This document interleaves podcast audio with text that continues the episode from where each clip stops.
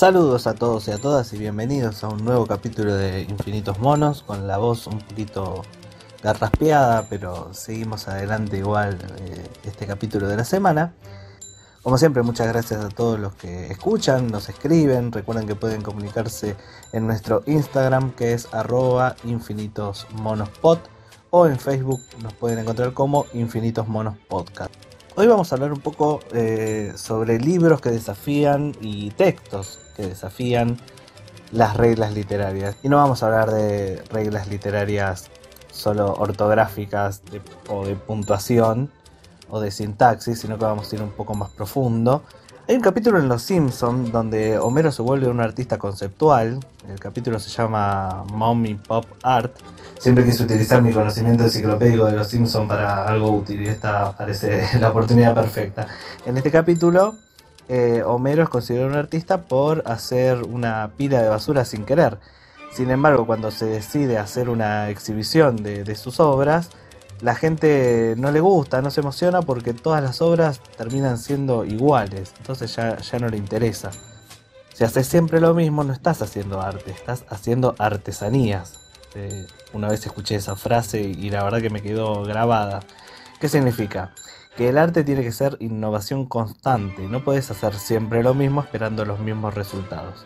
Bueno, a menos que seas como esos escritores que siempre están escribiendo la misma novela una y otra vez y no sé cómo siguen vendiéndola.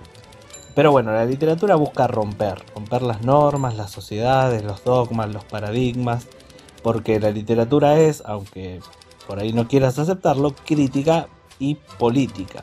Desde las novelas de Dickens, que criticaban la violencia contra los pobres en el desarrollo industrial europeo, hasta gran parte del boom latinoamericano de los 70, que criticaba las dictaduras de, de esa época en el continente. La literatura es política incluso esos versos de amor que pensás que no lo son. Pero bueno, a veces la crítica no está en lo que dice la obra, sino en muchos casos está en cómo lo dice. La ruptura está por cómo lo dice. Empezamos por lo más simple, que sería el uso de los signos de puntuación. Lo más simple sería decir que un escritor que utiliza mal los signos de, de, puntuación y no puede marcar el diálogo de los personajes no puede llamarse escritor y debería volver a la primaria. Bueno, José Saramago, donde sea que esté, seguramente está escuchando lo que digo y se mata de la risa mientras pule su premio Nobel de Literatura. A pesar de eso, ha llegado rumores de que algunas personas van muriendo. Así es, señor, pero se trata de una gota de agua en el océano. No todas las familias se atreven a dar el paso. ¿Qué paso? Entregar a sus parientes a una organización que se encarga de suicidios. No lo entiendo. ¿De qué sirve que se suiciden si no pueden morir? Esto sí. ¿Y cómo lo consiguen? Es una historia complicada, señor. Cuéntemela, estamos a solas. Al otro lado de la frontera se mueren, señor. ¿Entonces quiere decir que esa tal organización los lleva hasta allí? Exactamente. Y se trata de una organización benemérita. Nos ayuda a retardar un poco la acumulación de pacientes terminales, pero, como le he dicho, es una gota de agua en el océano. ¿Y qué organización es esa? El primer ministro respiró hondo y dijo, La mafia, señor, la mafia. Este fragmento es parte de la novela Las intermitencias de la muerte de José Saramago, una de, mis novelas favoritas del autor, y como muchas obras de Saramago, tiene una puntuación totalmente caótica, eh, oraciones larguísimas, llenas de comas que no, no tienen un punto que separe. Incluso en este diálogo no, no tiene guion de diálogo para saber quién está hablando, sino que está escrito todo junto y de hecho las preguntas ni siquiera tienen signo de interrogación. Pero la verdad es que entendés todo lo que, lo que se está diciendo y entendés cuándo habla cada personaje, porque Saramago no lo hizo por accidente, no escribió así y el editor se olvidó de corregírselo. Una cosa es equivocarse en las reglas y otra es conocerlas tan bien que podés desafiarlas. Como decía Pablo Picasso, Pintar como los pintores del Renacimiento me llevó muchos años, pintar como los niños me llevó toda la vida. A ver, ¿se le puede decir a James Joyce que no sabe escribir solo porque el último capítulo de su novela más famosa es una hilera de textos sin puntos ni comas que dejan al lector sin aliento? Sí, se puede, pero sería un comentario enterrado bajo los miles de elogios de los críticos literarios que ponen a El Ulises, la obra de Joyce, como una de las más importantes de la historia. Eso que utiliza Joyce es algo que se llama monólogo interior Eh, el monólogo interior es una técnica narrativa en la que uno o varios personajes se expresan sin que tenga que intervenir la figura del narrador. Es decir, el autor relata en primera persona los pensamientos del personaje permitiendo que el lector acceda a ellos en el momento que se producen. Es como entrar en la cabeza de alguien cuando está pensando en mil cosas a la vez. Obviamente que va a ser un caos. Lo mismo volviendo con los diálogos de Saramago del fragmento.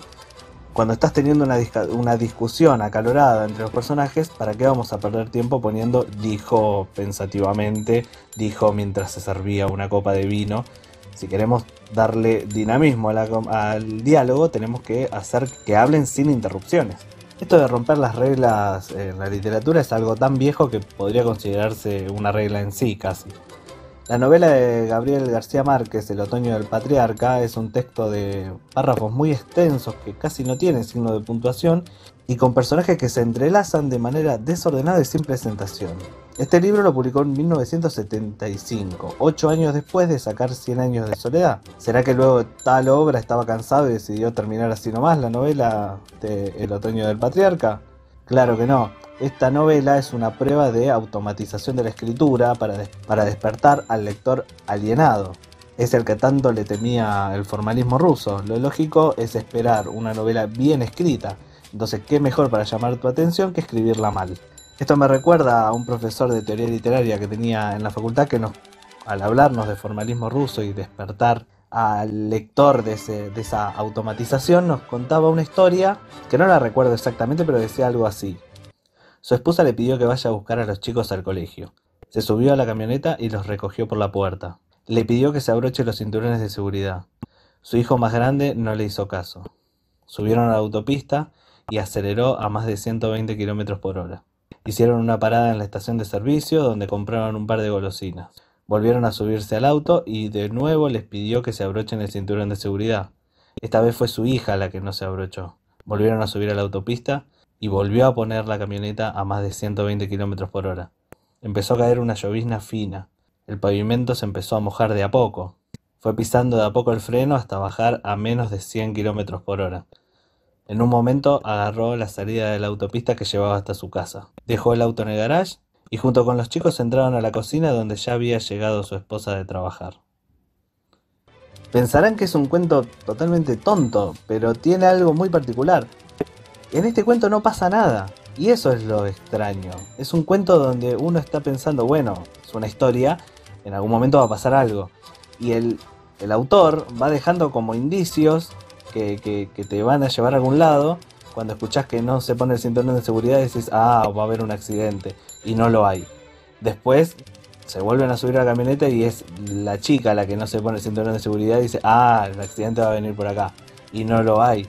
Se larga a llover y decís, ah, ahora va a patinar la camioneta, y no pasa. Entonces el conflicto no está en la historia, sino el conflicto es el que se genera en el propio lector, el conflicto de pensar que va a pasar algo, tratar de adivinar a dónde va la historia y que la historia al final no le dé lo que él, está esperando. Entonces el conflicto se, se genera ahí. La capacidad que tiene esta historia es la de sorprenderte no sorprendiéndote, porque vos estabas esperando una sorpresa. Al hablar de poesía debemos decir que se rompen las reglas establecidas de una forma tan común que ya casi es una, una regla en sí. Los de la Edad Media se oponían a los clásicos, los renacentistas se opusieron a la Edad Media, el romanticismo vino a romper con lo clásico, después llegaron las vanguardias, el surrealismo con los cadáveres exquisitos, el dadaísmo, el futurismo, los poemas del cubismo que formaban dibujos, esos llamados caligramas, a finales de los años 50 la generación beat empezó a recitar poemas en forma performática, hablando de sexualidad, homosexualidad, drogas, utilizando malas palabras. O sea, es un desafío de las reglas eh, preestablecidas constante. Ojo, no confundir esto con el simple hecho de solamente apretar enter entre, entre oración y oración pensando que eso es un poema. Si no tienen rima y métrica, no es considerada poesía, dirá algún purista. Bueno, la verdad que me gustaría ver la cara cuando se enteren de que Dante tercero, por ejemplo, ganó una de las codiciadas becas a jóvenes creadores del Fondo Nacional para la Cultura y las Artes de México con sus poemas escritos con emojis, a lo que propiamente llamó poemojis. Algo que nosotros vemos tan normalmente en los mensajes que nos mandamos de redes sociales con emojis, él los transformó en una forma de poesía. También está el caso de Jessica Salfia, una usuaria de Twitter que compuso un poema con las primeras líneas de todos los mails publicitarios que le mandaron durante la cuarentena. Y bueno, ni hablemos de los poemas o los textos que utilizan lenguaje inclusivo, que provoca que todos les indignades comiencen a citar a la RAE, esa misma RAE que permite usar la palabra alberja o escribir whisky con G, U, diéresis sin que se, sin que se les caiga la cara de vergüenza, ¿no? Este es el poema de Jessica Salfia, donde utiliza la primera línea de los mails que recibió durante la cuarentena. En estos tiempos inciertos, mientras navegamos por la nueva normalidad, ¿estás dispuesto a compartir tus ideas y soluciones? Como sabes, Muchas personas están luchando. Sé que estás en contra. El paisaje digital.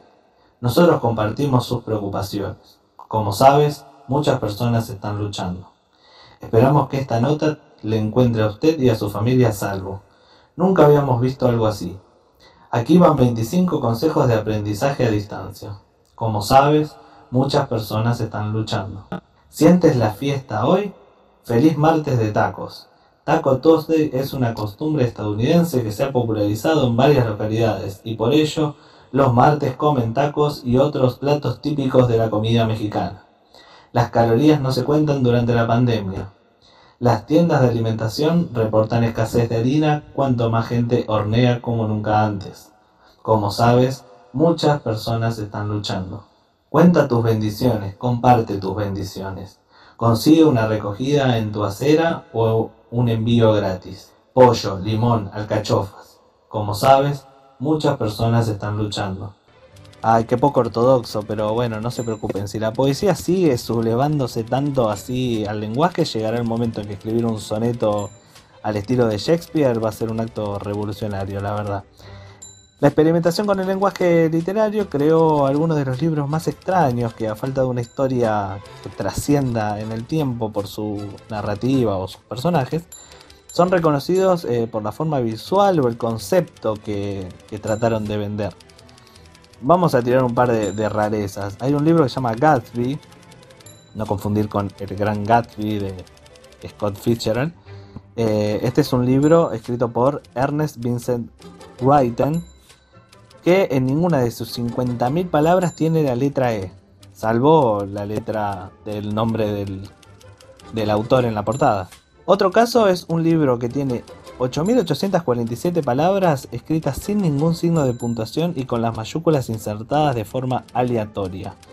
Este libro, que seguramente haría sonrojar a Saramago, se llama Un lío para los sabios o la pura verdad con un vestido hecho a mano escrito, fue escrito en 1802 por Timothy Dexter. Básicamente es una autobiografía llena de reflexiones y consejos, pero el bueno de Timothy se apiadó del público y dejó una última hoja eh, con 13 líneas llenas de signos de puntuación para que el lector las distribuya en el texto como quiera. Un ejemplo también de romper la cuarta pared. Terminamos con una obra que me gustaría mucho imitar, pero la verdad que no me da, no me da la valentía. Se llama Alphabetical Africa, es una novela de 1974 firmada por Walter Abish. El primer capítulo se llama A, contiene únicamente palabras que comiencen con la letra A. El segundo se llama B, incluye palabras que comiencen con la letra B y también con la letra A. Cada capítulo agrega una letra siguiendo el orden del alfabeto y así sucesivamente hasta el capítulo 27 que se llama Z, donde quedan permitidas las palabras que comiencen por cualquier letra del alfabeto, pero después va para atrás. Las palabras empiezan con Z, después con Y, después con X, después con W y se desvanece todo hasta volver nuevamente hasta el capítulo A otra vez. Estos tres ejemplos que di totalmente extremos, ¿son buenas obras? no sé, es una cuestión eh, debatible, pero al menos te lleva a destacar la valentía de experimentar de esta forma. ¿Será que tenés que hacer esto porque no podés hacer una historia interesante? Y bueno, tal vez Gatsby de Ernest Vincent Wrighton no iba a ser tan buena y con tanto talento como el gran Gatsby. Pero al saber que iba a estar por debajo, dijo, bueno, me diferencio de esta forma sin utilizar la letra E ya para cerrar este, este capítulo, Obvio que faltaron ejemplos conocidísimos de la literatura, como Cortázar con su siempre citada y por ahí poco leída Rayuela, los poemas de Huidobro, donde habla de la violondrina y el golonchelo, el realismo sucio de Carver, que empezó a romper con, con esa literatura más tradicional, empezó a hacer las oraciones mucho más cortas, a tocar temas más oscuros de la ciudad, a utilizar malas palabras y, por lo que se lo tildó como de un escritor mediocre. Y la no ficción de Rodolfo Walsh, que, fue el, inventor de este, de este género mucho antes que, que Truman Capote. Pero bueno, así llegamos al final de otro capítulo de Infinitos Monos. Eh, si tienen algún otro ejemplo que quieran darnos, saben que pueden comunicarse con nosotros en nuestras redes que son en Instagram arroba infinitosmonospot y en Facebook también pueden encontrarnos como Infinitos Monos Podcast. Ahí vamos a estar recibiendo cualquier comentario, cualquier sugerencia, cualquier debate que quieran plantearnos. Estamos siempre dispuestos a leerlos y a contestarlos y a incluso hacer un nuevo capítulo por sus sugerencias. Mi nombre es Ezequiel Lazagasti y nos vemos la semana que viene. Chao.